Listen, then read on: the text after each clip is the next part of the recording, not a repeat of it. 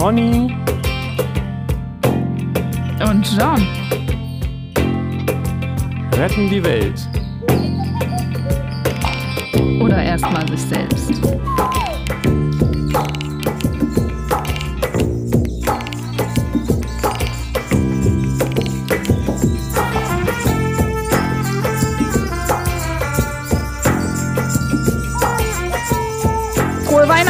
Happy Birthday, Jesus! Yay! Jingle Bells, Jingle Bells. Hört ihr das auch? Hattet ihr, hattet ihr ein schönes Weihnachten? Pony und John, äh, glaube ich, zum ersten Mal in der Geschichte dieses Podcasts äh, thematisieren den Tag, an dem ein äh, Podcast online geht. Kann das sein?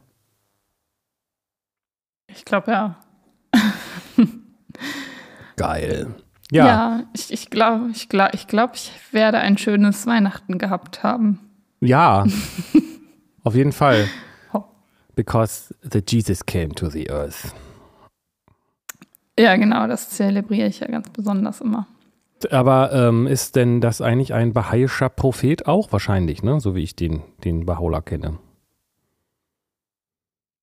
Naja, es ist in erster Linie der Prophet der Christen, aber in der Bahai-Religion werden ja alle Religionen als eine aufeinanderfolgende Reihe an Propheten so anerkannt und letztlich äh, nicht geleugnet oder also sogar als wichtig und das als Einheit gesehen und so. Insofern kann ich auch Jesus Geburtstag feiern, wenn ich darauf Bock habe.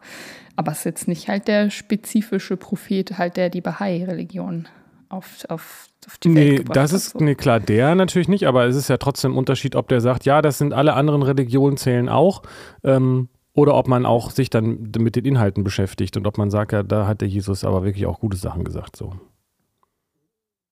Ja, also letztlich geht es ja, also Baha'u'llah sagt ja, dass der Kern jeder Religion derselbe ist und Recht die hat er. Details aber eben für das äh, jeweilige Zeitalter dann unterschiedlich sind.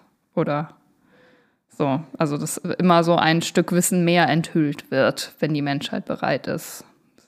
Ist auch echt ein bisschen schwierig, weil ähm, das ja auch immer die Frage der Exegese ist. Ne? Also was hat Jesus denn wirklich gesagt und wie wurde das dann interpretiert und in welchem Zusammenhang stand Genau. das und so weiter. Finde ich interessant, weil ich habe jetzt schon zum zweiten Mal das Argument gehört, weil die Kirche noch existiert und noch so viel Einfluss hat, ist das dann wohl Gottes Werk, also ist Je- Jesus wohl der Beste. So, also es ist sozusagen ein Argument, was ich von Christen gehört habe.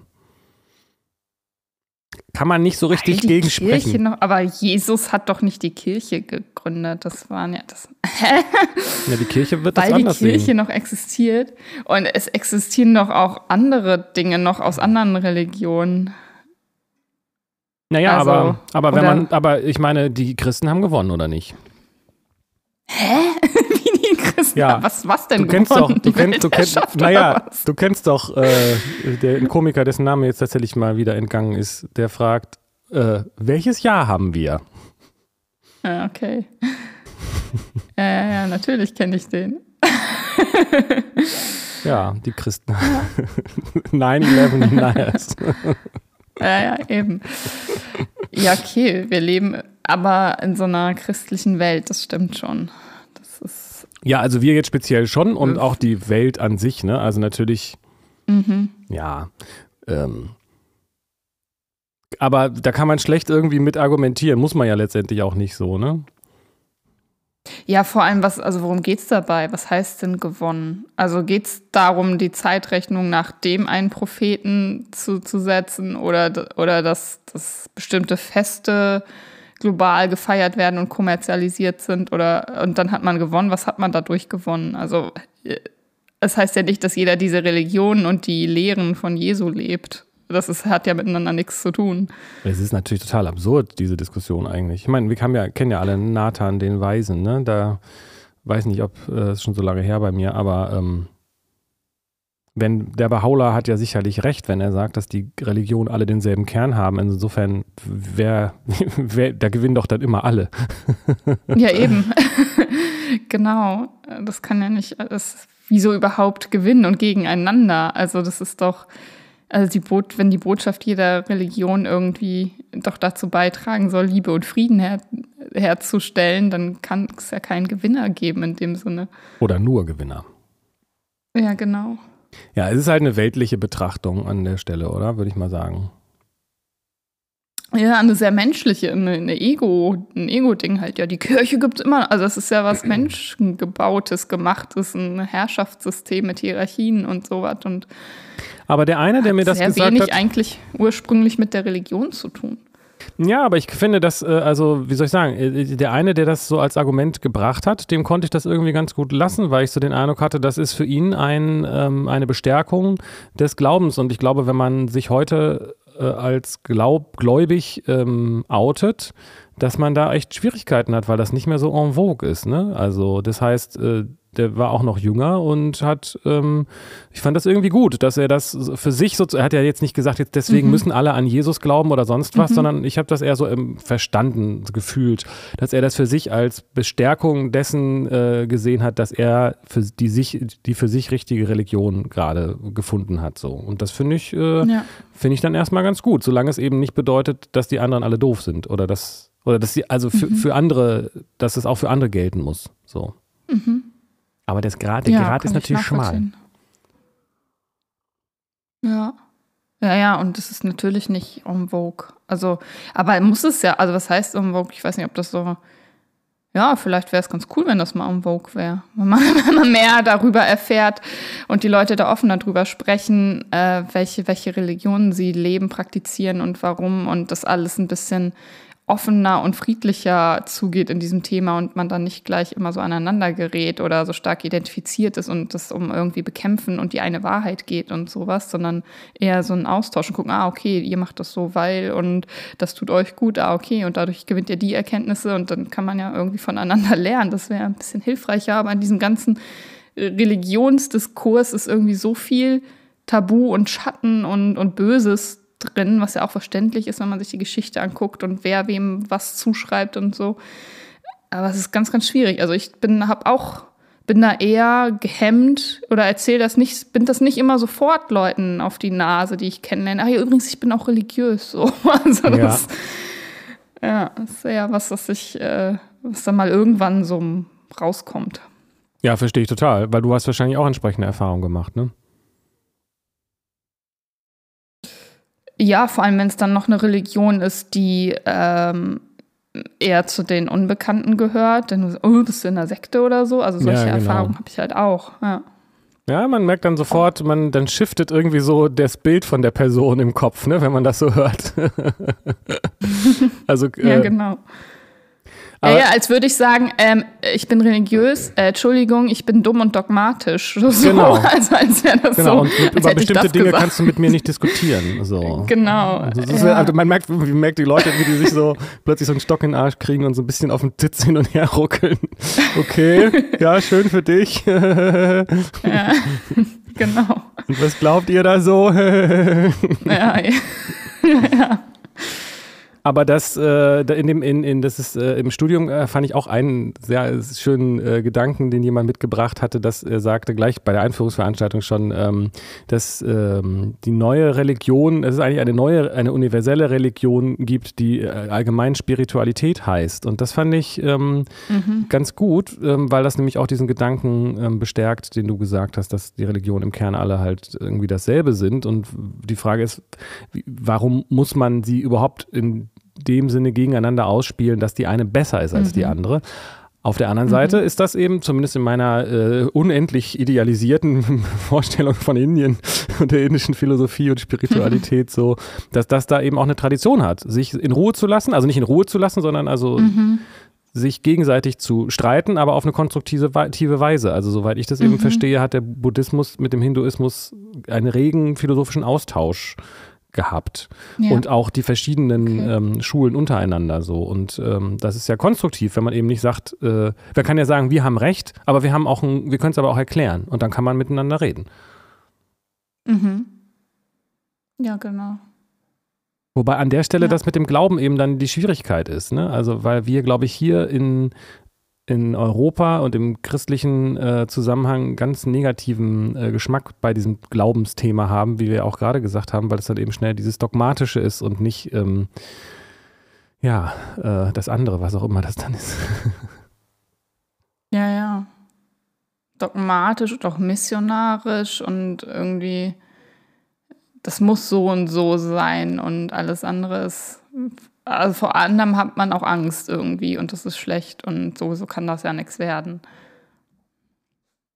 Ja, und die Frage ist, glaube ich, auch, wie breit das, äh, das Dogma, das äh, Dogma-Angebot ist. Ne? Also wenn man einfach sagt, ich glaube an Gott, dann ist das, hat das eine andere Qualität, als wenn man sagt, ich glaube auch noch an äh, hier an dies, das und Auferstehung und äh, Leib zu, äh, zu äh, Brot zu Leib und Wein zu Wasser und so weiter. Mhm. Also ähm, dann also ja, klar. Das ist ganz unterschiedliche, ähm, aber ich glaube, was diese, was viele Religionen ja gemeinsam haben, ist dieser Glaube an Gott oder an irgendeine transzendente Wirklichkeit. So. Genau. Und da gibt es dann wahrscheinlich auch wirklich nur marginale Unterschiede an vielen Stellen. Je nachdem, manche haben es besser formuliert und andere haben es einfach so gesagt, wir, nach dem Motto, ihr wisst schon, was, ich, was wir meinen. Ähm, aber so, wie ich das schon häufiger auch gehört habe und auch nachvollziehen kann, sind die MystikerInnen aus den verschiedenen Religionen, die kommen gut miteinander klar. Die können gut miteinander reden. Die sagen, mhm. auch, sagen auch gar nicht, wir haben recht, sondern die sagen eher, das ist gut gesagt oder so. Ja, ja, genau. Ja, ja, also die Botschaft ist irgendwie das, das, dasselbe, aber es gibt halt unterschiedliche Rituale und unterschiedliche Wege, da die zu praktizieren oder da die als Erkenntnis zu verinnerlichen und so weiter. Ja, und da ist, glaube ich, echt ähm, ein wichtiger Punkt, weil die Religionen an unterschiedlichen Schwerpunkt, also die oder die Strömungen unterschiedlichen Schwerpunkt auf diese persönliche Gotteserfahrung setzen. Das stelle ich auch immer wieder fest. Das ist im christlichen Glauben, aber wahrscheinlich auch schon häufig gesagt, diesen Gedanken an, äh, Gott ist eine, eine Erfahrung, die ich machen kann. Und darum geht es eigentlich bei, bei der Sache. Und das ist ja auch das ein Grundgedanke, würde ich jetzt mal behaupten, bei, bei der Spiritualität allgemein so. Oder ob sie sagen, ja. Gott ist sozusagen der oder das, was uns sagt, was wir zu tun haben und der uns die Orientierung im Leben gibt. Aber ich glaube, das ist in allen mhm. Religionen, gibt es beide Anteile und dieser Alltagsreligiosität, diese Alltagsreligiosität ist statistisch gesehen immer sehr viel größer glaube ich. Ja, kann sein. Mhm. Wobei ich das bei den äh, Bahai nicht so richtig weiß, weil das scheint ja schon eine zu sein, die auch auf diesen, ähm, na, wie soll ich sagen, reflektierten Umgang abzielt, ne? Und das ist ja ganz stark eingebacken in die, in die Tradition, oder? Ja, also eines, eines der wichtigsten Gebote ist ja die selbstständige Suche nach Wahrheit und auch so Prinzipien wie ähm, löst irgendwie Meinungsverschiedenheiten durch Beratung und sowas. Ähm, also Dialog und Beratung sind so ganz wichtige Instrumente und auch dieses selbstständige Suchen nach Wahrheit heißt ja, also dass Selbsterforschung und sowas total wichtig sind und man dann halt nicht jemandem irgendwie aberkennen kann, dass er für sich was entdeckt hat, was er als wahr äh, erprobt hat oder so. Das, das weiß ich so, in den anderen Religionen habe ich das nicht so explizit mitbekommen bisher. Ja, und speziell hätte ich jetzt gesagt, aber das, da kenne ich mich einfach halt auch am besten aus im Christentum oder in der christlichen Tradition, da ist dieser Gedanke für mich überhaupt nie irgendwie mal aufgetaucht. Also da muss man wirklich nachsuchen, habe ich den Eindruck, weil es eher so ist, dass die Kirche weiß, wo es lang geht und dann muss man halt gucken, welche der zwei bis 15 Kirchen man nimmt und oder in welcher man äh, groß, groß, geworden ist und genau. dann, dann glaubt man das halt so. Und der Priester weiß auch, wie es ist und so. Ja, genau, wobei halt das dann wieder, das ist die Kirche, die sagt das und ähm, diese Hierarchie hat ja nicht Jesus gemacht. Also ich weiß nicht, ob das in Jesus Sinne ist, dass ein Mensch über andere Menschen bestimmt und bestimmt darüber, was die Wahrheit ist. Oder auch ein Mensch andere Menschen von Sünden befreien kann, indem er was auferlegt, so und so viel beten oder sowas. Das ist ja kirchlich, aber nicht, ich weiß nicht, ob das ursprünglich äh, mit ähm, Christen, also mit, mit Jesus vereinbar ist eigentlich so. Na, du hast halt immer die Schwierigkeit, dass du eine Lehre hast und die am Ende, am Ende mit Doppel-E geschrieben wird. also, wenn, es ist, glaube ich, ganz schwierig, ähm, das, worum es geht, dann auch äh, über, den, über die Zeit zu retten, weil ähm, mhm. Jesus äh, jetzt halt hier nicht persönlich mit uns gerade spricht und genau. ähm, dann übertragen sich die Dinge irgendwie anders. Ich habe das, ich weiß nicht, ob ich das schon mal mhm. erwähnt habe, ich habe das speziell mal von Krishnamurti irgendwie gehört, dass das irgendwie ähm, der ist ja so ein krass äh, rationaler äh, Mensch gewesen, der einfach alles auf, aufs, aufs Härteste zerkleinert und analysiert hat, so, so Jana-Yoga-mäßig und ähm, das ist natürlich schön und gut, aber es ist was anderes, ob man mit ihm in einem Raum ist. Ich habe, ich, das hat Sadhguru, glaube ich, gesagt, dass, dass, dass, dass irgendjemand ihn beschrieben hat, dass wenn man ihn trifft, dass man auf eine Wand aus Liebe stößt. Und ich weiß nicht, wer Krishnamurti, mhm. Krishnamurti kennt, das ist nicht der erste Assoziation, die man so bekommt bei ihm so, weil er eigentlich so kühl ja. und trocken und ernst die ganze Zeit so wird. Ja, ja, ja. So Aber, streng auch irgendwie. Genau, genau. Und auch so ein bisschen, please understand this. so. ähm, also, ähm, die reale Inkarnation, sag ich mal, von einer Person hat eine andere, da kommen andere Vibes noch rüber, wenn man eine persönliche Begegnung hat, als mhm. wenn das, als wenn das jetzt ein aufgeschriebener Text ist. Und bei Jesus ist ja sowieso so schwierig mit der, mit der Quellenlage, nehme ich mal an, weil er das ja selbst so nicht geschrieben hat und so weiter. Ja, ja, genau. Das stimmt. Und er ja auch Kind seiner Zeit war, wie wir ja alle und so. Mhm. Wo ich wieder bei Ruth Lapide ja. bin. die das ja. Ah, okay. Hatte ich ja schon mal erwähnt, das fand ich, äh, mich jetzt mhm. wieder, habe ich es nicht mehr so gehört, aber die halt, weil die sich auch sehr viel wiederholt, aber weil sie ihn halt so in seine Zeit und in sein Judentum einordnet, wo ich auch nicht weiß, ob wie genau sie das dann weiß, aber zumindest gibt es verschiedene Perspektiven zu Propheten. So. Und heute ist eine andere Zeit. So. Wo ist denn Jesus, genau. wenn man ihn mal braucht? Ja, ja, aber so wie du sagst, heute ist eine andere Zeit. Also im Bahai-Glauben ist es dann ja so, dass für diese Zeit halt andere Regeln gelten und eine andere Weisheit schon bereitgestellt wurde. Und man, wenn man jetzt bei Jesus bleibt, also erstmal kommt man ja nicht mehr daran, was er gesagt hat, aber es gibt ja nachfolgende Propheten, an denen man sich orientieren kann. Auch nach, aber also von den semitischen oder ist es auch eine Buchreligion? Gibt es ein Buch von Baha'u'llah oder? Ja, es gibt ganz viele. Der hat sehr viele Schriften verfasst. Ah, okay. Okay, aber es gibt. Und auch halt die und das ist eben halt noch nicht so alt. Das ist dann ja eben auch noch, das existiert halt, ne? Das viel erhalten auch. Und das heißt, äh, das, das ist aber die neueste Religion aus der Linie quasi, ne?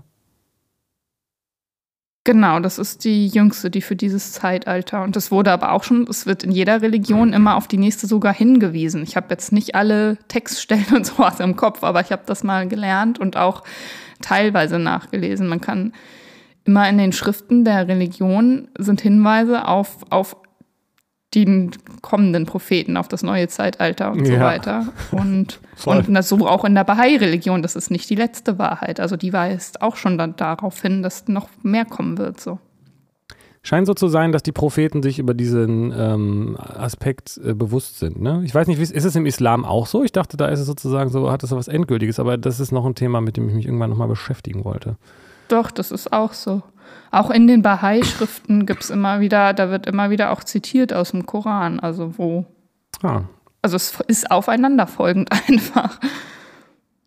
Interessant. Also ich weiß, da, da, bin ich halt, wie, ich, habe ich glaube ich auch schon mal erwähnt, in der, ich glaube es ist in der Bhagavad Gita, wo ähm, Krishna eben sagt, äh, ich, ich werde nochmal, ich, ich bin nicht zum ersten Mal hier, es ist jetzt, ich glaube, achte oder neunte, bin ich gerade, weiß gerade nicht genau. Mhm, ähm, mhm zum achten Mal hier und ähm, ich muss aber auch nochmal wiederkommen, weil das, was ich sage, das werdet ihr sowieso wieder verdrehen und so weiter und äh, dann wird das wieder nicht zu der Zeit passen. Also genau. so, es ist da auf jeden Fall auch so, ja.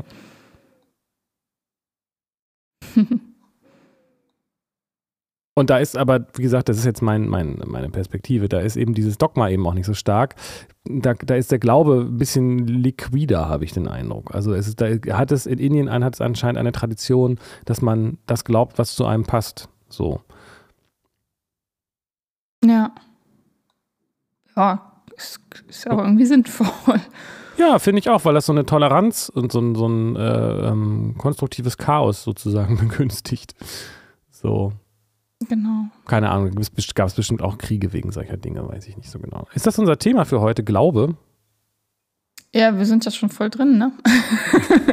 oder Scheint oder so. Religionen, dann sind wir über Weihnachten jetzt so Ja, drauf gekommen. Wie kann das denn sein? Ja. weiß man nicht, ne? Ja. Jesu Geburt. Ich habe auf jeden Fall zum Housekeeping noch festgestellt, ich, ich krieg, ich esse manchmal auch Süßkram und werde dann auch äh, süchtig danach. Also wenn man sich eine Tafel Schokolade hinlegt und jeden Tag ein Stück davon isst, Ja. dann ist das das eine. Aber wenn man mehr Süßigkeiten im Haus hat und dann auch Bock drauf hat, dann kann es mir auch äh, passieren, dass ich dann ganz schön viel davon fresse. Mhm. Ja, aber trotzdem schaffst du es ja irgendwie, dich da immer wieder. Also du ernährst dich ja auch gesund. Du ernährst dich ja jetzt nicht nur von. Das nimmt ja keine Überhand, so dass es dein Alltag bestimmt wie bei einer krassen Sucht, oder? Ja, das stimmt. Ich bin da wahrscheinlich auch übermäßig hart und bin dann gleich in meinem Perfektionismus gestört, wenn ich dann doch mal irgendwie fünf Kekse gegessen habe oder so. Oh ja. ja. Ja, genau. Das stimmt. Aber ich meine einfach nur, ich merke dann, also ich kenne, merk, stelle das fest, dass es doch äh, oft auch Situationen gibt, wo ich so denke, eigentlich ist es nicht gut und eigentlich will ich das nicht, aber ich mache das jetzt einfach trotzdem. Mhm. So, wo man sich nicht beherrschen kann, sag ich mal. Okay. Das ist auch ein äh, spannendes Thema, Selbstbeherrschung, finde ich. Ja, stimmt. Hast Kenn du noch ich was? Auch, muss ich. Äh, ja, ja, also gar nicht mehr zu diesem. Ja, doch, ich hätte auch noch was zu diesem Verbots und das ist ja noch eine Folge vorher. Wir haben jetzt die Folge danach über Verbundenheit gesprochen, ne? Und da hattest du auch von diesem Format erzählt auf der Couch mit Joyce Ilk und dieser Mhm. anderen, deren Namen ich gerade nicht weiß. Sylvie Carlson. Ah, nein, ich. ich krieg auch den Husten. Ja. Ja, ich trage jetzt Ja, eine genau, Maske hier genau. am Mikrofon extra, deswegen, ja, damit das Gott nicht sei passiert. Dank, ey. Digital Corona. Naja. also, ich fand, ich habe mir das auch angeguckt und fand dieses Format so wahnsinnig anstrengend einfach, weil da so alle zwei Minuten umgebaut wurde. Und da war das hat, hat mich schon voll überfordert. So, das fand ich wahnsinnig Ja, anstrengend. war ein bisschen hektisch. stimmt. Und dann, ja genau, und dadurch hatte ich auch den Eindruck, dass die gar nicht wirklich in so eine tiefe Auseinandersetzung gekommen sind. Also weil ja immer das Setting so schnell wieder verändert wurde und dann, ja, und jetzt machen wir das und jetzt das und jetzt das, anstatt mal richtig deep da einzusteigen und die Leute auch sprechen zu lassen. Und also so, es war mir ein bisschen zu, ah, zu, zu, zu schnell und oberflächlich vielleicht sogar.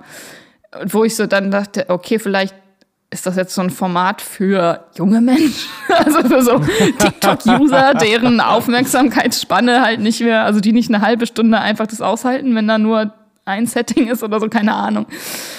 So kam mir das vor. Und inhaltlich, ja, oh, fand ich es auch anstrengend.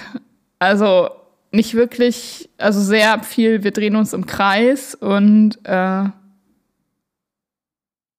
ja, also ich fand auch, wie du gesagt hast, die eine war, war offener und wollte irgendwie einen Dialog und die andere war schon sehr festgefahren. Eigentlich nicht. Ich bin in meiner Meinung und die werde ich auch nicht verlassen. So hat man ja auch schon der körperlichen Positionierung Genau. gesehen. Ne? Die setzt sich ganz in die Ecke auf die Couch und die andere rückt näher und sowas. Also das, ja, stimmt. oh. Ich kann mir vorstellen, dass das Format aber auch geschnitten ist, ne? Also, dass sie sozusagen versucht haben, das Beste draus zu machen und das eigentlich wahrscheinlich eine Stunde gedauert hat, das Gespräch und sie eine halbe draus geschnitten haben oder so. Weiß ich natürlich nicht, aber wahrscheinlich also könnte, das könnte gut sein. Aber das ändert nichts daran. Also deswegen kann es sein, dass das deeper wirkte und es mehr Raum gab, aber es wirkte auf mich tatsächlich auch hektisch, jetzt wo du das so sagst. Mhm. Was ich auch meinte, dass ich den Eindruck hatte, dass der Moderator sich da auch in seiner Rolle irgendwie gefallen hat, weil er so, weil er so aktiv war, sozusagen. Aber du meintest ja, du findest den ganz gut, ne? Nee, habe ich nicht gesagt. Ich habe gesagt, ich will mich mal mehr mit dem beschäftigen. Ah, du hast gesagt, der ist gerade so angesagt. Sowas hast du gesagt, ne? Ja, genau. Also der begegnet mir an allen möglichen Ecken immer so. Und ich, "Hä, wer ist das denn? Und ich hatte immer so ein, oder mein erster Eindruck von dem ist auch, irgendwas finde ich an dem, irgendwas mag, gefällt mir nicht so. Finde ich sogar irgendwie gruselig oder bedrohlich fast und krieg aber, oder habe noch nicht rausgekriegt, was. Ähm, also eher gut finden, äh, davon bin ich eher weg. Ah, okay. so, ja. Ja, ich bin mir nicht ganz Ich- sicher, ob ich mich jetzt davon beeinflussen lasse, was du sagst, aber ich habe ja auch irgendwie so ein Gefühl da irgendwie zu dem. Mhm. Ich weiß nicht, ob es was Altkluges ist, aber das ist eigentlich auch ein Vorurteil. Ne? Nur weil er jung ist, heißt es ja nicht, dass er nicht klug oder alt oder klug sein kann. ja, auf jeden Fall. Ja, ich, also manche Sachen, die er gesagt hat, fand ich auch durchaus sinnvoll und dachte, ja, okay, es ist, ist ganz klug. Aber die Art und Weise und wie er so damit umgeht und so in Kontakt geht, das irgendwas ist da drin, das, das habe ich noch nicht ganz gegriffen und das, das gefällt mir nicht. Und ähm, seine Augen sind auch einfach so. Also so. Der ist auch so ich weiß nicht, irgendwas Frisur, ist, ist da also. dran. Da, ja, nee, so, so, ein, so ein Ausdruck oder so eine Ausstrahlung, das ist so, weiß nicht, wie so eine Maske oder so eine Puppe ja. oder so. Also so, als wäre da gar nicht bist du lebendig und bist du wirklich da? Hier fühlst du das ja. gerade so. Also. Das stimmt. Das, das ist ein gutes. Ich hatte auch den Eindruck, das finde ich jetzt, wo du das sagst, äh, die hat, man hat nicht den Eindruck, dass er so richtig präsent ist, oder? Er ist irgendwo mhm, gar nicht so mhm. richtig da. Ist nur so ein Gefühl. Vielleicht kommt das auch über, das, über mhm. die Kamera nicht so rüber. Aber nach dem, was ich so von ihm wahrgenommen hatte, hätte ich auch Schwierigkeiten im Gespräch mit ihm. Ich hätte immer so ein bisschen das Gefühl, wo ist hier die Verbundenheit? genau. Ja. Also das stimmt. dass du es auch so siehst. Ja. Ich habe auch noch ein Video gesehen mit Faisal Kawusi und einer Ehrenfeld oder irgendwie sowas, habe ich den Namen vergessen. Da wurde er auch nochmal konfrontiert mit einer, die auch K.O.-Tropfen, äh, äh, also wie heißt das, wie sagt man das jetzt ja. korrekt? Äh, Opfer von K.O.-Tropfen wurde auf eine, ja. auf eine krasse Art. Äh, und ähm, das fand ich auch ganz interessant, weil der sich nämlich entschuldigt hat und der war sehr bei sich und sehr ähm, hat das dann auch nochmal erklärt und weil er gefragt wurde, warum er denn so äh, sich so ähm, verhalten hätte, hat er das mhm. dann aus seiner persönlichen Geschichte als Mobbingopfer und so weiter erzählt, hat am Ende auch noch erzählt, dass er selber auch K.O.-Tropfen-Erfahrungen gemacht hat, was dann auch noch so eine kleine Bombe war sozusagen. Und das fand ich irgendwie ganz gut, weil ähm, die, äh, die ihn so angeklagt hat, war, ich weiß nicht, ob das vielleicht das Kurt Krömer-Ding war, nee, wahrscheinlich nicht, ne? Dass er sie, ihn so angeklagt hat und er hat das sofort aufgegriffen und gesagt, ja, das war scheiße von mir und äh, war, nicht, war nicht korrekt, ich war da nicht in meiner Mitte, wie er immer so schön sagte. Und dann hat er sich auch geöffnet und hat auch hat eben seine Perspektive erklärt, ohne und gleichzeitig aber auch gesagt, ich will jetzt hier auch, das, ich weiß nicht, was der Moderator oder er war, ich will mich hier jetzt aber auch nicht mit meinem Thema ins Zentrum stellen, weil darum geht es ja eigentlich gerade gar nicht.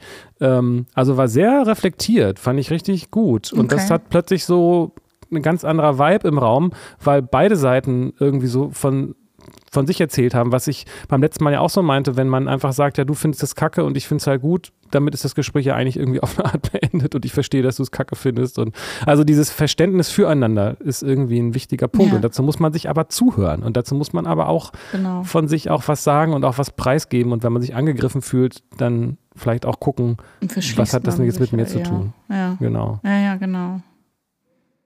Mhm. Fand ich irgendwie auch interessant. Ver ja. Verständigung. Ja, ja. Ich finde es auch ganz cool, dass es ja offenbar äh, einige oder immer mehr Formate gibt, die, die versuchen, Verständigung herzustellen. Ne? Dieses 13 Fragen ja auch und jetzt dieses auf der Couch. Und also das hat so, ist dieses Weg von äh, dieser klassischen Talkshow oder Politdiskussionsrunde, wo wir alle gegeneinander, sondern man guckt irgendwie, wie kann man mal Konsens herstellen.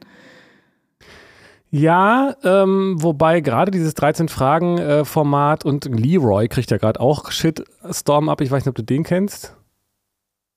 Ist auch so ein hab Funk. Ich schon mal gehört, aber habe ich jetzt gerade kein Bild im Kopf. So ein Funk, Funk äh, äh, Moderator mhm. sozusagen, der irgendwie auch so und dann, äh, der kriegt, kriegt, also dieses 13 Fragen kriegt ja auch ganz schön viel äh, Shit, Shit ab, weil es eben dann doch oft sehr tendenziös ist. Ich weiß nicht, ob du das mitgekriegt hast mit diesem äh, Bodyshaming-Thema.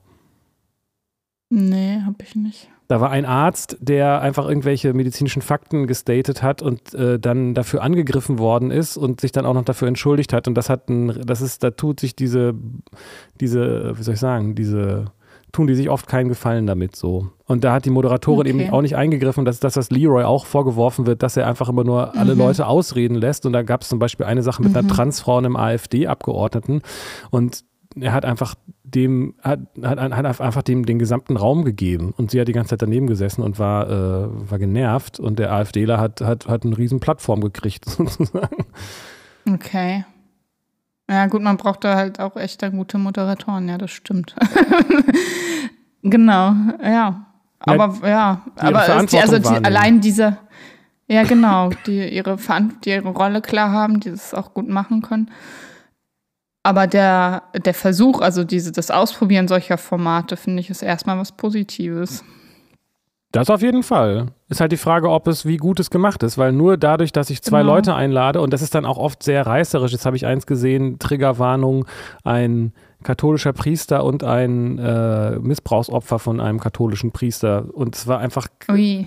Und Leroy saß dazwischen und ich weiß gar nicht, worum es nachher am Ende ging. Es wurden eigentlich die ganze Zeit nur äh, das, das Opfer ähm, dazu gebracht, immer noch detaillierter zu erzählen, wie es missbraucht worden ist. Und das war das ganze Gespräch. Oh und Gott. ah, ich weiß Okay. nicht.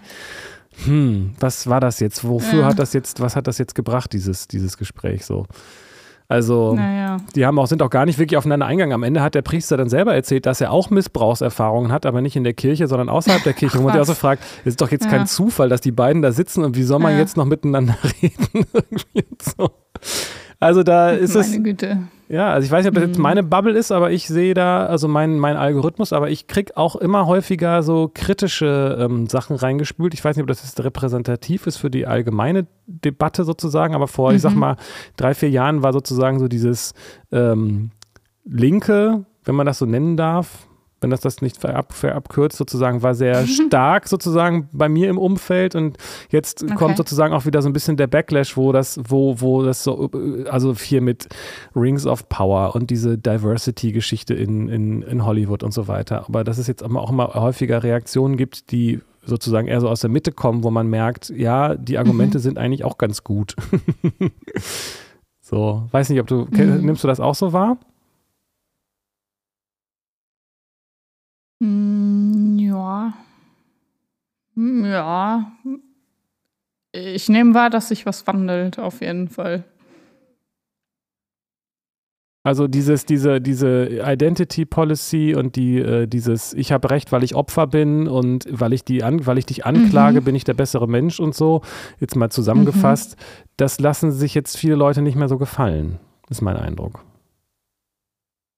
Ja, ist ja auch richtig. Also, oder, also muss man sich ja auch nicht gefallen lassen. Also, es, muss mal gucken, wo- worum geht's da? Also, Aber da habe ich, ich hatte vor nicht allzu langer Zeit hatte ich noch stärkere Sympathie für die, für diese Identity-Geschichte sozusagen. Hat natürlich viel Okay, mit mir zu tun auch. verstehe. Mhm. Und dann wurde man schnell auch abgebügelt als Nazi und AfDler oder was auch immer, wenn man, wenn man eine andere Sicht hatte. Das war eben bei diesem, weiß, Ja, ich, ja. weiß nicht, musst du mal angucken, dieses, dieses äh, Body-Shaming, 13 Fragen-Ding. Okay. So, ähm, da ist, Ja, da haben wir ja auch schon mal drüber gesprochen in der Folge mit, ne? Also dieses Woke und darf ich das noch sagen? Und dann ist das, bin ich irgendwie ein komischer weißer Cis-Mann, wenn ich mal was kritisiere oder jemanden angreife, dem es offenbar nicht so gut geht oder so, nur weil der seine Arbeit nicht macht. Das geht ja auch alles in diese Richtung. ja, das stimmt. Wo du das sagst, äh, die, die, war das die letzte oder vorletzte Böhmermann-Folge mit dem ähm, Trans-Thema? Der hat auch ganz schön was abgekriegt jetzt dafür. Ich weiß nicht, ob das jetzt mein Algorithmus ist, aber ich muss sagen, ich war auch nicht besonders angetan von der, von der Folge. Die war sehr äh, einfach und tendenziös und wahrscheinlich an vielen Stellen einfach auch nicht gut recherchiert. Okay. Hast du das gesehen? Ja, die habe ich, die habe ich gar nicht gesehen. Nee. Ich habe nur also einen Schlagzeilenausschnitt gehört, dass, dass er das zum Thema gemacht hat, aber ich kenne die Folge nicht. Na, ich hatte den Eindruck, es war sehr einseitig. Er hat einfach immer gesagt, alle, die transfeindlich sind, sind scheiße. Stimmt ja auch, aber die Frage ist, ab wann ist man das sozusagen? Ne? Also war sehr äh, Mhm. undifferenziert und einfach nur so ein Statement quasi. Aber gut, ist ja seine Sache. Ne? Ja. Ja, der ist, e- also manchmal macht er so geile Sachen und die sind so gut und so wichtig und also auch so mutig ja auch. Jo, Ähm, und, und, und manchmal muss ich auch den Kopf schütteln und denke, hä, wieso, was soll das denn? So, du kannst, hä, du kannst das doch ganz anders so. ja, ich glaube, das hat einfach was mit äh, damit zu tun, dass er da jede Woche eine raushauen muss. Ne? Und dann sind halt manche nicht so gut wie die anderen. Das Kann sind dann mehr so sein. Lückenfüller, hat man bei manchen den Eindruck. Ja, vielleicht. Weiß ich nicht. Bei John Oliver ist, ist, ist die Erfolgsquote höher, habe ich den Eindruck. Aber der hat- wahrscheinlich auch mehr Geld und mehr, äh, mehr Team und so weiter. Und der hat es ja auch ein bisschen mit erfunden, glaube ich, dieses Format. Okay. Kennst du den? Ja, ja, ein. Also ich weiß, wer das ist, aber ich habe mich, ich konsumiere den nicht bisher. Ja, kann man in einer Pfeife rauchen. Werde ich mal testen. Tja. Wir springen ganz schön, ne? Aber warum nicht? Ist Weihnachten. Genau, Weihnachten, ja darf man ja Weihnachten, springen, ne? Es ist ja hier so äh, auch ad noch adventlich, die Kerzen brennen noch. Oh, hört ihr das auch? Oh, der Weihnachtsmann. Ho, ho, ho. Ja, Tja. Also genau, das, also Housekeeping zur letzten Folge, Verbundenheit auf der Couch, bla bla, da sind wir ein bisschen jetzt reingedriftet. Und davor ja, aber dieses mit den, da hattest du ja noch was zu gesagt, Verbote, ne? Und Süßigkeiten und so weiter. Ja.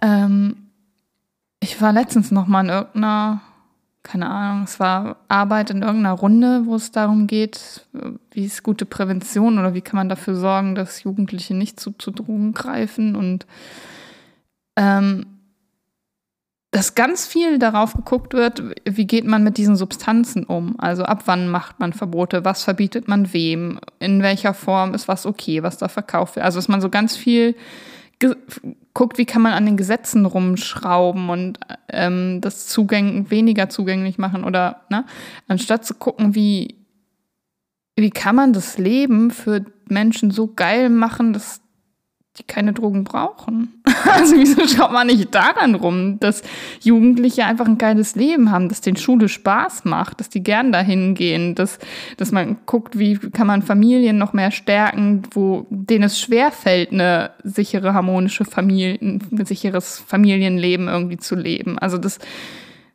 da muss man doch eigentlich hingucken, dann muss man das andere gar nicht, dann spielt das nämlich gar keine Rolle mehr. Also weil wenn man sich Gründe anguckt, warum werden Menschen suchtkrank, dann ist das ziemlich egal, ob die Substanz jetzt verboten war oder nicht. So, das natürlich spielt auch Verfügbarkeit eine Rolle, aber eben eine kleine, ne? weil es hat ja Gründe, die greifen ja dazu.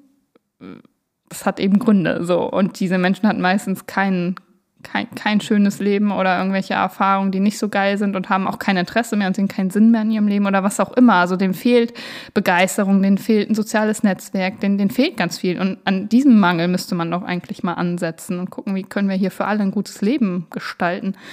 Aber das ist dann oft irgendwie zu groß, diese Frage, habe ich den Eindruck. Oder da will sich keiner mit auseinandersetzen. Oder ja, aber das, äh, ehe wir das geschafft haben, das Schulsystem zu verändern und so. Ja, aber wenn da keiner mit anfängt, dann. Also, genau, das ist mir noch so eingefallen zu dieser Folge mit Verboten, weil immer so viel über die Gesetze und Verbote geredet wird, anstatt auf die andere Seite zu gucken. So. Ja, das ist, äh, ich hatte ein Thema, das dazu auch passt. Ich will das jetzt aber nicht direkt äh, einschleusen. Ähm, äh, aber ich bin mir nicht, also ich kann da jetzt nicht so mitziehen, weil, also ich verstehe, was du meinst. Also erstmal ist mein Gedanke dazu, die Frage ist, ist sozusagen die Lösung dann die, die, was, eine, eine weltliche Lösung. Aber die andere Sache ist, ich würde auch gar nicht dem zustimmen, dass da nicht dran gearbeitet wird. Also ähm, wir wären ja jetzt nicht hier, wenn wir nicht versucht hätten, die Gesellschaft für alle zu verbessern. Also zumindest hier in Deutschland. Und ich finde nicht, dass man mhm. das einfach damit abbügeln kann, das interessiert keinen und die Frage ist zu groß und das wollen wir alle nicht, sondern wir versuchen, also die Gesellschaft versucht doch permanent, die Bedingungen für, für mehr Leute zu verbessern. Das heißt ja nicht, dass das immer gelingt, aber zu sagen, die Frage wird nicht gestellt und das interessiert eigentlich keinen und jeder ist selbst, hat sozusagen selbst dafür verantwortlich, wie die Gesellschaft ist, das würde ich jetzt so nicht unterschreiben. Okay. Na, vielleicht sind meine Erfahrungen da andere in meinem also du meinst die Politik? Äh her, dass ich immer erlebe, wenn, wenn sich tatsächlich mal jemand einsetzt und die Verantwortung übernehmen will und was verändern will, ob das nun eine einzelne Lehrkraft ist an der Schule, die sagt, wir lass uns das doch hier mal anders machen oder irgendwelche Sozialarbeiter oder was auch immer, denen wird das ganz schön schwer gemacht und die werden sehr schnell abgekanzelt als nee, das und das kommt nicht durch und das machen wir ja nicht so und es gibt bestimmt auch andere Beispiele und irgendwelche Erfolgsgeschichten und coole Projekte ähm, aber ich erlebe es halt ganz viel, dass das super hart ist und denen nicht leicht gemacht wird und viele sich gegen Veränderung sträuben. Ja, da, so sind die Menschen, ne? Und das ist natürlich mühselig, aber man darf das, glaube ich, jetzt nicht so projektweise betrachten, sondern im größeren Rahmen. Und man müsste doch sagen, es gibt zumindest sowas wie äh, staatlich finanzierte Sozialarbeit, auch wenn das natürlich jetzt überhaupt nicht perfekt ist, das ist mir auch klar. Ähm, aber ähm, und das durch, durch die Probleme, die wir gerade haben, kapitalismustechnisch wird die, der Standard ja auch eher niedriger, weil wir den Planeten dabei zerstören ja. und so. Aber, ja. ähm, aber grundsätzlich ähm, gibt es ja sowas. Und das gab es ja nicht schon immer und so. Also kommt darauf an, wie weit ja. man jetzt zurückguckt. Ähm, aber da sind Leute, die was verändern wollen und es gibt auch Projekte, die was verändern. Und einfach zu sagen, ja, soziale Arbeit können wir eigentlich lassen, weil das bringt ja eigentlich letztendlich gar nichts, wird ja gar nicht, äh, verändert ja gar nichts. Weiß ich nicht, ob das die richtige Haltung ist. Dann würdest du doch deinen Job letztendlich auch nicht machen, oder? Das sage ich ja auch gar nicht. Soziale Arbeit können wir lassen. Naja, du meinst, es interessiert keinen und wir verbessern gar nichts. Habe ich das gerade verstanden zumindest? Äh, Nee, nee, es interessiert kann und wir verbessern ja gar nicht, stimmt nicht, aber wir versuchen an den an Stellen zu schrauben, die äh, weniger effektiv sind. Also ich sage ja, man, es wird viel an Stellen rumgeschraubt, die so, die gar nicht ursprünglich die Probleme lösen. Also ein Gesetz machen irgendwo gegen und irgendwas noch zu limitieren oder sowas ist löst das Problem nicht, dass äh, Jugendliche das Bedürfnis aber danach haben. So. Und dass da nicht, also dass am großen Ganzen an den Strukturen des Systems wenig angesetzt wird, dass da nicht genügend hingeguckt wird. Ja, das ist natürlich genau die Schwierigkeit. Das große Ganze äh, kann man ja nicht auf einmal verändern. Also zumindest äh, dazu kenne ich mich mit der Realpolitik natürlich auch viel zu schlecht aus, aber ähm, dass das ein ganz, das Ganze eine träge Masse ist, das ist ja klar. Und dass, dass die Probleme auch, äh, die wir haben, einfach so ähm, einflussreich sind, dass wir, dass wir daran jetzt nicht einfach mal kurz was ändern können. Das hat aber, glaube ich, was mit der allgemeinen äh, Perspektive und Haltung der Menschen zu tun, die irgendwie ihr Glück im Außen suchen und dadurch den Planeten zerstören. Mhm, und das zieht genau. alles andere so nach sich, oder nicht? Ja, das stimmt. Da, darauf läuft es immer wieder darauf hinaus. Das, so geht es mir da auch. Dann sitze ich immer in diesen Runden und äh, genau, lande auch immer wieder bei der Zerstörung des Planeten. so. Ja, das ist so eine ganz grundsätzliche Fehlannahme. Das wird auch, äh, so, so, so höre ich das auch, als ob das selbstverständlich ist, dass die Leute sagen, wir müssen doch dafür sorgen, dass es uns besser geht. Äh, oder wenn sie sagen, uns geht jetzt schlechter als früher, dann wird immer eigentlich dann nur von materiellem Wohlstand geredet und nicht von, äh, von, von psychischem Wohlbefinden. Als, also, weil ja. die Menschen das aneinander knüpfen, unmittelbar. Ja, ja, ja. Ja, genau. Und da ist die Frage, ähm, ist das, da bin ich wieder bei dem, was ich am Anfang auch gesagt habe mit dem, mit dem Weltlichen. Also, hm, vielleicht ist doch Spiritualität und Religion die Antwort auf das Thema, äh, wie man ja, am besten genau. damit umgeht. alle, alle Bahai werden. ja, oder was weiß ich, aber dieses Thema mal mehr, ja, also Spiritualität praktizieren, ist, weiß ich nicht, ob das so verkehrt ist. Also, das ist so in so weit weg als Option. Ähm, wenn ich mir vorstellen würde, im Bundestag würde erstmal meditiert werden, bevor man in eine Debatte geht, das wäre, glaube ich, ein anderer Vibe. So. Das finde ich einen guten Vorschlag, ja. Aber die Frage ist, äh, ob da nicht auch sozusagen das so ein menschliches Prinzip ist. Die Frage ist, welcher äh, Politiker ist, äh, hat Spiritualität als Schwerpunkt in seinem Leben? Also ist das, beißt sich das nicht auch ein bisschen? Mhm. Beziehungsweise auf der anderen Seite, wer Spiritualität im Schwerpunkt äh, hat, hat äh, äh, wie viele von denen gehen wirklich nachher in die Politik so, ne? mhm. Ja, ich will nicht sagen, dass es widersprüchlich ist oder dass es das nicht gibt, aber es ist auf jeden Fall erstmal nicht so offensichtlich miteinander vermählt. ja, das stimmt. Ja. Das ist einfach das Prinzip. Deswegen, es, es gibt da in Indien diesen weisen König Janaka, der König, der nachher erleuchtet war, finde ich irgendwie auch eine coole Vorstellung. Haben wir jetzt hier nicht so mhm. unbedingt mhm. auf dem Zettel, aber ähm, ja. Aber auch da ist es natürlich schwierig, wenn man halt, ist vielleicht auch ganz gut, äh, Politik und Religion voneinander zu trennen, so, ne? Weil ähm, das, was du meinst mit dem Meditieren, äh, wer ordnet das an und äh, werden da nicht vielleicht doch auch Dinge durcheinander gebracht, die vielleicht nicht unbedingt zusammengehören und so. Das könnte man dann auch schnell missbrauchen und so, ist schwierig. Also hm. dann werden noch also Mantren fällt besungen. Fällt jetzt erstmal nicht ein, wie so, wie es problematisch sein könnte, wenn man meditiert, bevor man in eine wichtige Debatte geht. Ja, weil das sowas äh, schnell was Ideologisches bekommen kann. Von außen betrachtet. Okay. Ja, okay, müssen wir klären, welch, auf welche Art und Weise vielleicht meditiert man und was ist Meditation. Wenn da jetzt irgendwelch was angeleitet wird und irgendwelche Gesänge oder Sachen äh, gesagt werden, schon die eine bestimmte Position dann ja auch vertreten oder so, könnte das natürlich problematisch sein. Ich dachte jetzt ja, einfach erstmal an Stille und jeder besinnt sich oder sowas. Naja, die Idee finde ich ja tatsächlich nicht schlecht. Also äh, kann man ja mal vorschlagen. Aber ich meine, wenn man aufsteht und äh, Hand aufs Herz legt und gemeinsam die Nationalhymne singt, ich weiß gar nicht, ob das im Bundestag gemacht wird, dann hat das ja auch was, hat das ja auch was Vereinendes. Nee, das wird beim Fußball so. gemacht. Ja. Ja, aber wird das nicht im Bundestag auch manchmal gemacht? Keine Ahnung. Also das, äh, da gibt es ja auch so Rituale und so, oder nicht? Also, hm. Das weiß also ich gar nicht, nicht genau. Also das, das darf man nicht unterschätzen. Das bringt ja auch, also wenn alle sozusagen, also ich bin jetzt auch kein Fan davon, aber ähm, wenn man die, gemeinsam die Nationalhymne singt, dann hat man auch was Gemeinsames und auch nochmal eine Besinnung auf das, weshalb man da ist und auch so ein Gefühl von Einigkeit. Ich meine, das ist ja nun mal das erste Wort auch in, in dem Text. Ja, das stimmt. Ich weiß aber, also ich kann mir gerade echt nicht vorstellen, dass es da gemacht wird. Mal recherchieren. Ja, wäre mal interessant. Aber das hat auf jeden Fall einen meditativen ja. Anteil dann. Ja, genau. Das ist unser Mantra: Einigkeit und Recht und Freiheit. Na, war eigentlich gar nicht so verkehrt. Eigentlich nicht, auch wenn ich sozusagen auch aus äh, meiner Herkunft her da Schwierigkeiten mit habe, mit solchen Ritualen, ne? Weil, aber das ist auch, glaube ich, was typisch Deutsches, weil man, tja, das Lied wurde halt auch schon mal, anders, anders gesungen und so. Ja, klar. Aber wir sind ja trotzdem eine Gesellschaft. Und das ist ja auch, mhm. ändert sich ja auch nicht. We, we live in a society. mhm, mhm, mhm.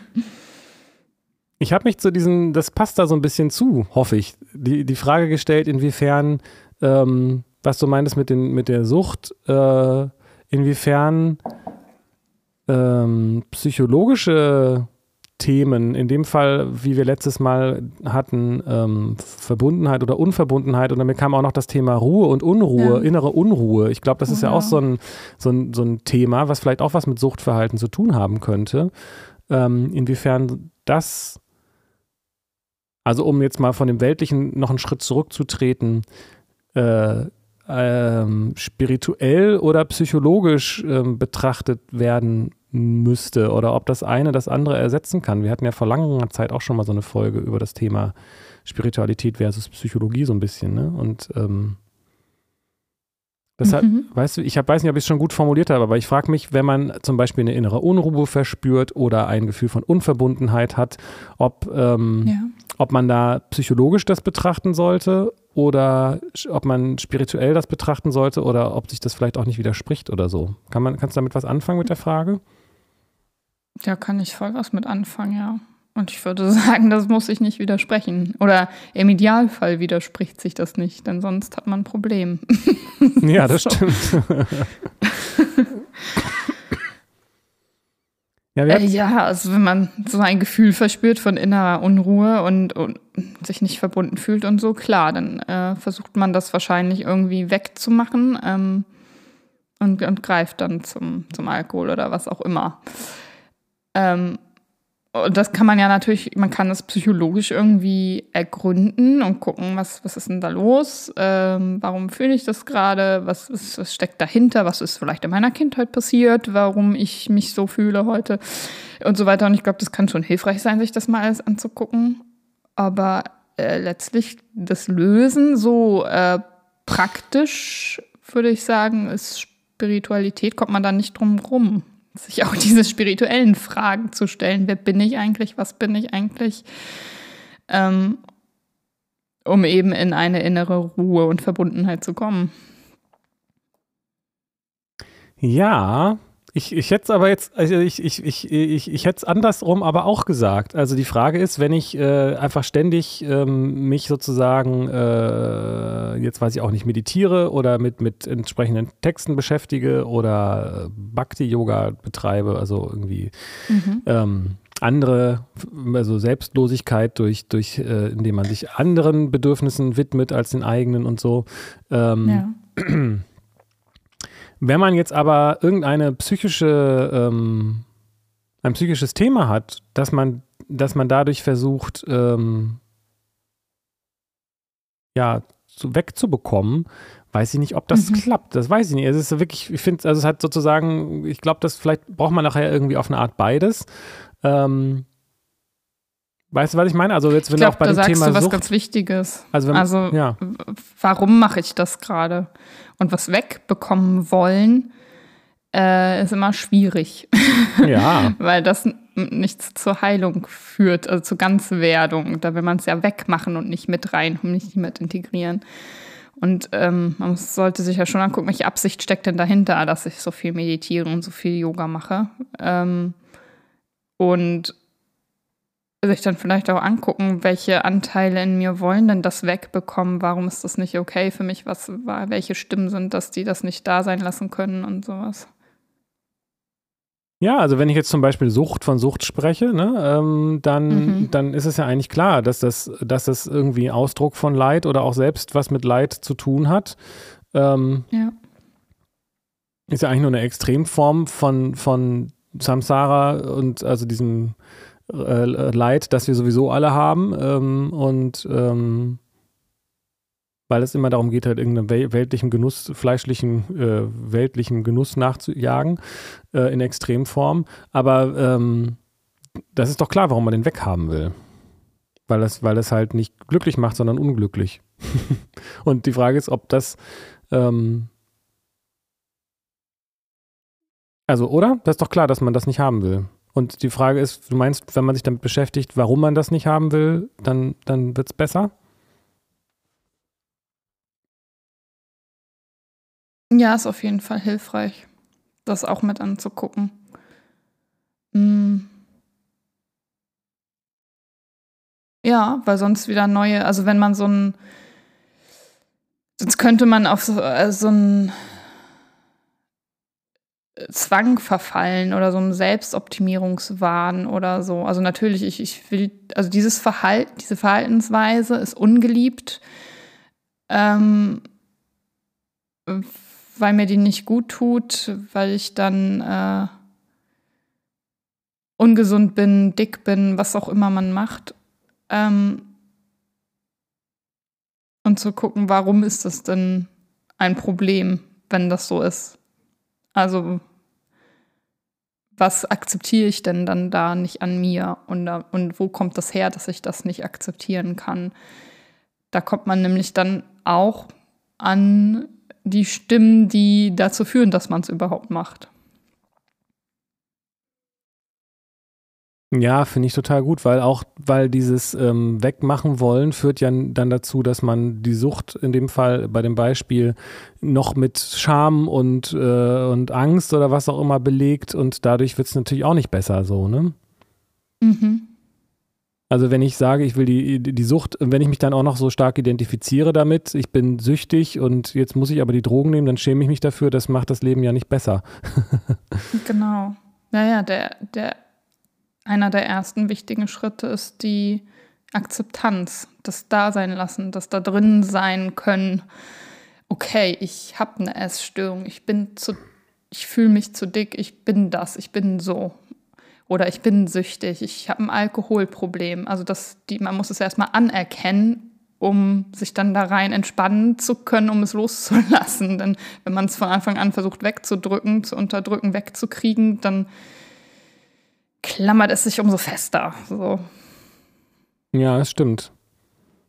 Aber die Anerkennung, äh, und dazu gehört wahrscheinlich doch auch dann die Anerkennung, äh, dass es so ist, nicht gleich wieder zu belegen damit, damit, dass man sagt, deswegen muss es weg. Sondern, aber es ist natürlich mhm. schwierig. Es sind echt viele Fallstricke in dieser mhm. Thematik. Weil wenn mhm. ich sage, okay, ich, mhm. dann bin ich halt alkoholsüchtig, dann besaufe ich mich jetzt halt einfach ständig, weil ich bin ja süchtig, ich bin halt so. Also das ist ja auch ein, ist ja auch, mhm. ist ja auch nicht, wahrscheinlich auch nicht besonders gut, oder? Weiß ich nicht. Nee, genau, aber das voll in seinem Ausmaß anzuerkennen, heißt dann ja auch zu sehen, okay, also ich schade mir mit dieser Verhaltensweise und es ist ungesund und ich tue mir nicht gut damit. Und das sieht ja auch ein Süchtiger ähm, zu Anfang nicht unbedingt. Also das ist ja nicht ja. immer sofort die Einsicht, ja, stimmt, das ist total schlecht, ich habe ein Problem. Der Süchtige sieht das ja am Anfang meistens erst gar nicht. Nee, ist kein Problem, leugnet das und da ist erstmal ganz viel Widerstand und sowas. Ja, stimmt. Und in dem Augenblick, wo man es anerkennt, ähm, dann erst kann man ja sagen, okay, ich möchte daran aber was ändern und dann kann ich dann vielleicht irgendwo ansetzen und das aktiv mhm. tun und auch anerkennen, dass es vielleicht auch ein weiter Weg ist. Es ist aber, mhm. ähm, wenn ich es wenn verleugne, wird's dann oder, oder ja, es ignoriere, dann, mhm. ähm, dann kann ich diesen Weg gar nicht richtig gehen. Genau.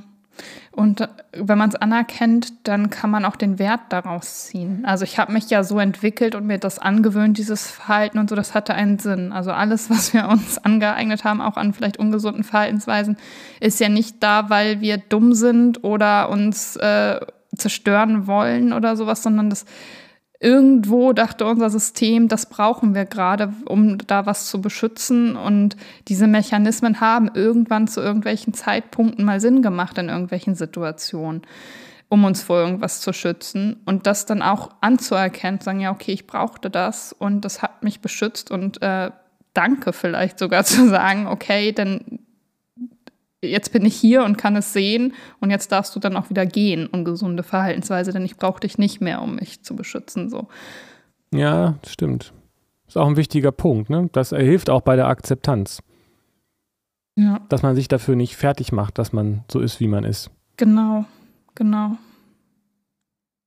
Wobei natürlich jetzt äh, eine Frage wäre, es gibt ja auch durchaus ähm, tja, wie soll man das dann bezeichnen? Oder vielleicht kann man das ja doch nicht scharf voneinander trennen, aber irgendwelche psychischen Dinge, weiß ich auch nicht, wie Schizophrenien oder so, da weiß ich nicht, das ist jetzt was anderes als Suchtverhalten, aber ähm, mhm. da gibt es ja irgendwie auch, ähm, ja, eine organische Ursache, wenn man das so sagen darf. Ähm, und da kann man vielleicht, ist die Frage, ob man da mit, mit solchen äh, Rationalisierungstechniken, ob man dann damit weiterkommt an der Stelle, weiß ich jetzt gerade nicht. Uff, da fragst du was. Das wissen ja die besten Psychiater nicht, wie man bei Schizophrenie weiterkommt. Also das ja. ist echt eine, äh, also das ist noch, äh, da hat man noch nicht wirklich die Lösung gefunden. Es gibt Therapieansätze und sowas, aber da ist noch ganz viel unerforscht auch und ah, wird ja. ausprobiert und das ist auch was, was ich zum Beispiel gar nicht behandeln dürfte. Also ein Störungsbild, das gar nicht in meinen Zuständigkeitsbereich fällt. Ja. Also Wahnvorstellung und Ich-Störung und sowas. Ähm, aktuell ist der Stand, dass es dann erstmal Medikationen auch braucht. Ja, es ist schwierig, ne? Also das meine ich damit. Also es kann ja auch sein, dass es, dass man nicht quasi ein, ähm, also natürlich, wie soll ich sagen, als ob es quasi doch Teil der, der, des Wesens ist, dass es da Dinge gibt, die Teil des Wesens sind, die nicht sozusagen, wie du jetzt gerade so schön beschrieben hast, einen, eine Kompensationsstrategie für irgendwas ähm, sind, sondern die einfach mhm. so da sind, wo irgendwas schief ist im, im, im, im Grundgerüst, sag ich mal. Natürlich geht es dann auch darum, damit einen Umgang zu finden, aber hat dann vielleicht nochmal eine andere Qualität wahrscheinlich, ne? Ja. Ja. Dann kämpft man nochmal gegen was anderes. Vielleicht ist es auch dann da auch genau wieder, also die Schwierigkeit, was ist jetzt quasi psychologisch ähm, mhm. und was ist spirituell? Wie geht man damit um? Mhm. Und weil Spiritualität kann ja auch eine Flucht dann irgendwie sein. Und Klar. wahrscheinlich ist das ein bisschen die Antwort auf die Frage, ähm, eine doch, eine, eine, vielleicht dann eine Doppelantwort, aber das ist ja dann einfach auch nicht so, dass man dann das da sein lässt, was da ist. Und dazu muss man es halt erstmal rausfinden. Und da hilft einem natürlich auch eine psychologische Betrachtung. Also bevor man sich so mhm. sein lassen kann, wie man ist, muss man es erstmal wissen, mhm. wie man ist. Und das ist vielleicht. Wie man ist, genau. Genau. So, und das ist dann vielleicht doch auch nicht schlecht, das psychologisch äh, zu erkennen. Ja, denke ich auch, dass das hilfreich sein kann. Das ist ja auch immer ein sehr großer Bestandteil von Therapie, diese Psychoedukation. Also einfach erstmal lernen, wie, wie ist man und warum ist was, hat zu wem geführt und wie, ist, wie entwickelt sich überhaupt der Mensch psychisch und so. Und das ja. kann schon viel weiterhelfen. Aber Schizophrenie ist echt eine, da habe ich auch selbst ein großes Fragezeichen noch. Also ich finde das super spannend und habe immer wieder so Gedanken, ja, hm, vielleicht ist der Schizophrene gar nicht gestört, sondern einfach weise oder so. Also, oder hat Fähigkeiten, die, die manche halt nicht haben. Oder also es ist. Das ist bestimmt. Die Frage ist bloß, ob das, wie, man, ja. wie man damit umgeht oder was das, Und, genau. Das ja, ja. Ja, ja. Das schon sehr spannend. Aber das gibt es ja auch in anderen, in anderer Hinsicht, ne? Also weiß ich auch nicht, mhm. geistige Behinderung oder äh, Entwicklungsstörung mhm. oder äh, weiß nicht, wie es mit ähm, äh, hier bipolare Störung, das hat ja auch, oder ist das, ist das erworben? Weiß ich jetzt gerade gar nicht so, ne? Also das heißt, es gibt ja verschiedene Was, Sachen. Naja, erworben ist ja also es ist ja, es gibt ja keine psychische Störung, von der man sagt, die ist nur erworben oder die ist nur genetisch oder so. Es ist immer multifaktoriell bedingt und hat Anteile an verschiedensten Ursachen und so. Also auch zum Beispiel eine geistige Behinderung, kann man damit nicht auf die Welt kommen, auch wenn es dann vielleicht ähm, pränatal Ja gut, aber es kann ja durch so? die Geburt zum Beispiel erworben sein, durch Sauerstoffmangel oder so. Also es muss nicht unbedingt genetisch, also es kann ja, es ist immer sehr komplex und individuell. Okay, weiß ich es nicht, aber ich hätte jetzt gedacht, es gibt auch genetische ähm, äh, Behinderungen, also die, die quasi durch die Genetik ausgelöst werden, aber Genau, ja, gibt es auch, aber das ist halt eben nicht immer so. Und so ist es bei jeder psychischen Störung auch anders. Bei dem einen sind die genetischen Anteile vielleicht größer, bei dem anderen die erworbenen und Genau, aber okay, aber dann, wenn man sozusagen an, dann statt äh, von genetisch an von angeboren äh, sprechen, mhm dann macht das könnte mhm. macht wahrscheinlich einen Unterschied, ob ich sage, ich habe halt die und die Fähigkeiten und die und die Fähigkeiten nicht von Geburt an und äh, das hat jetzt nichts damit zu tun, dass ich das als ähm, dass ich im Laufe meines Lebens mhm. das und das erfahren habe und darauf dann reagiert habe und das dann so entwickelt mhm. habe als Strategie oder so. Wobei das auch super spannend ist, weil im Laufe meines Lebens, man sich da ja auch über den Zeitpunkt, wann fängt mein Leben an, ne? Fängt es mit der Geburt an, fängt es mit der Zeugung an, fängt das, wenn die Gene eine Rolle spielen, wo ja auch Sachen abgespeichert sind, die erworben wurden. Und also, wo ist denn der Start meines Lebens? Ist das der Urknall so? Ja, also das kann man natürlich nicht, äh, nicht wirklich voneinander trennen, aber man kann ja doch schon unterscheiden zwischen äh, einer äh, materiellen äh, ja. Sache sozusagen und einer, und einer geistigen Sache, ob ich das von Geburt an, äh, also ob ich ohne Beine auf die Welt gekommen bin und deshalb nicht laufen mhm. kann oder ob ich äh, äh, gemobbt wurde wegen meiner Beine und deshalb meine Beine hasse und deswegen sie nicht benutzen will. Das ist jetzt vielleicht ein sehr komisches Beispiel, aber so, es ist ja schon ein Unterschied. ich verstehe schon, klar. Wir sind über eine Stunde und wo sind wir denn da hingekommen?